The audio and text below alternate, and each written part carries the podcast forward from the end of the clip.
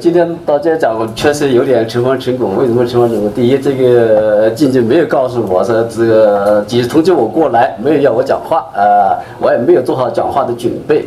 呃，第二呢是今天来的都是前辈和大佬啊，啊，比如这个严家琪先生，今年是我是早听到他的大名，但是这是第一次看到。我是二十年前看到他写的那本书，叫做《这个中国这个文化大革命史》啊，当时还是买的是盗盗版本，买的盗版本。呃，这个这样的话，既然讲两句，那我就讲两句。呃，我觉得这个，呃，这个题目是胡耀邦这个逝世三十周年跟这个六四民主运动三十周年的纪念。呃，我呢跟胡耀邦应该来说有点关系，呃，当然不是那种亲戚意义上的关系啊，呃，因为大家都知道胡耀邦曾经在中央党校呃工作过，呃，我呢也恰好也是在中央党校工作过，呃，工作过十几呃十一年，呃，胡耀邦这个引起当年的这个中国思想解放的这个所谓的这个思想解放的。刚才的胡斌老呃个刚才姜刚老师也谈到了啊，就是说这个呃理论动态呃理论动态 就是中央党校的啊中央党校的。那么呃我在中央党校就是做原来做这个《学习时报》的一个编辑，其中理论动理论动态后来就是划到《学习时报》，划到《学习时报》了啊，就等于是呃我们是一个编辑队伍了，一个编辑队伍啊。呃，毛泽意义上说，这个理论理论动态后来是应该说是衰落下去了，就因为那篇文章以后红过红过一阵子，后来衰落下去。但是后来是《学生时报》接了他的这个衣钵传承吧，就是说衣钵传承。呃，我早之前的《学生时报》应该来说，在中国的理论界，无论是在党的理论界，还是在中国社会的理论界，都是比较有名的，而且就是，呃。我记得我二零零八年的时候，我是做国际访问者来美国，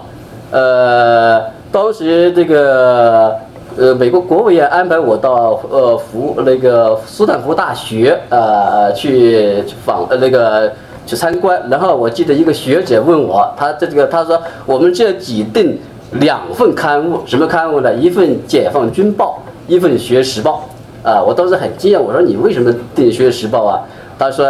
主要是为了了解这个中共的这个动态，呃，中国社会的理论动态，理论动态。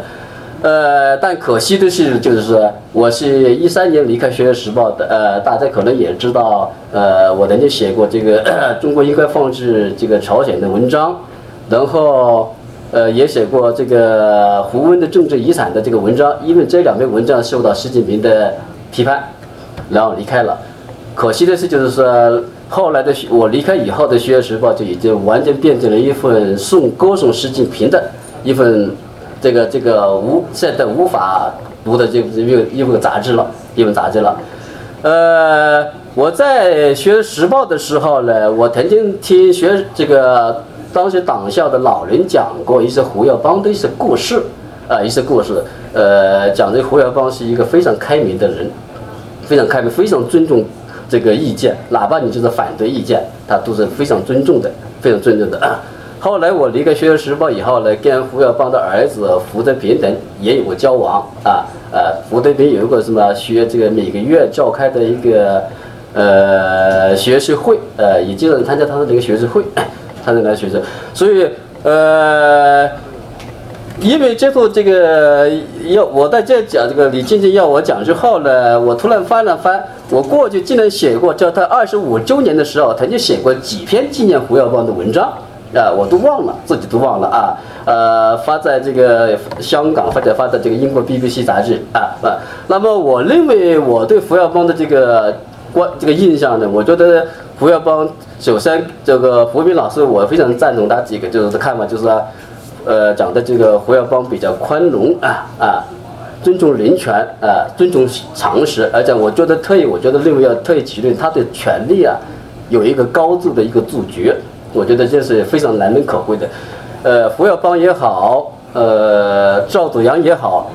我认为是中共里面的这个毅力或者清流啊，清流。胡耀邦的这个遗产归结为简单的讲，或者用个更抽象的意义上来讲，它就是一个以人为本，或者说以民为本的这么一个代表中共理想主义的这么一个一派的一个。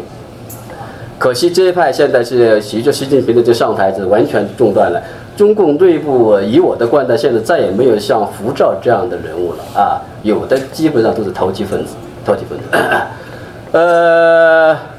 从胡耀邦当然开始发生了三十年前的那场大屠杀，发生他，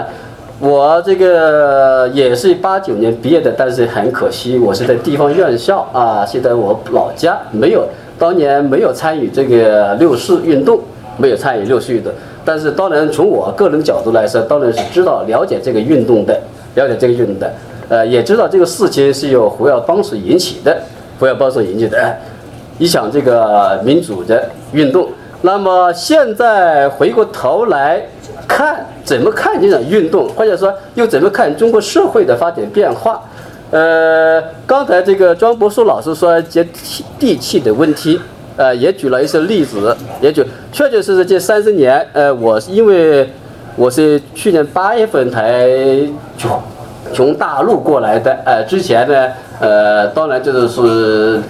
生活在大陆啊，像所以所以说多多少少了解这个一些情况，而在我的这个老家呢也是农村啊，三十年前是最落后的一个地方，我是江西人啊。啊，三十年是最落后的地方，但现在从我老家或者从我老家那一带呢，已经都修了修了这个柏柏柏油路了，都有路，外面都有路灯了，非常就是说跟城市也没什么差不多啊。这个房子，农民的房子都有小轿轿车，啊，几乎每一家都有都有车，甚至有两辆车的都有，这个确确实实是变化，变化的非常快。变化的非常快，这里面就给我们提出了确确实是提出了一个因素：如何在中国社会，在中共，啊，已经改变了所谓的这种统计手段的这种情况下，如何来追求这个民主的问题，民主的问题。但是，呃，我呢？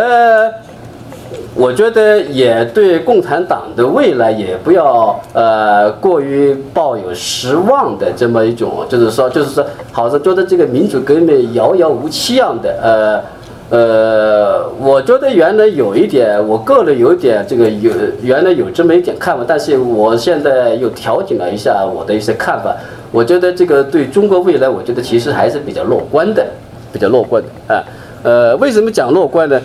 呃，严家琪老师当时在这，我不敢卖了哈。经济学讲究一个合法性的问题啊，讲究一个合法性的问题。那么我们看这个中共的这个合法性，呃，过去意识形态的合法性就是完全是没有了啊，完全是没有了。剩下的就是一个经济至上的这个合法性的问题。但是我们看来，呃，现在这个合法性呢，也在慢慢的降低，也在慢慢的降低。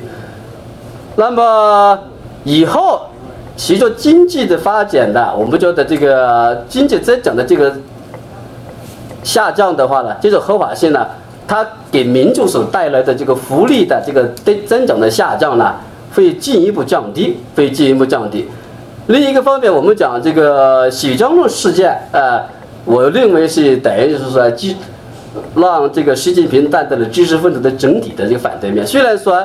水江的事件过后，没有多少知识分子来公开指公开的心源，但是跟从我的了解来看，无论是共产党党内的知识分子，还是说社会上的，哪怕就是中共党员的内部干部，呃，都是认可洗江论的啊，甚至说是有些相当级别的一些干部都是认可洗江论的，都是反对的，都是反对。所以我认为，随着习近平的这个这种共中共的这种。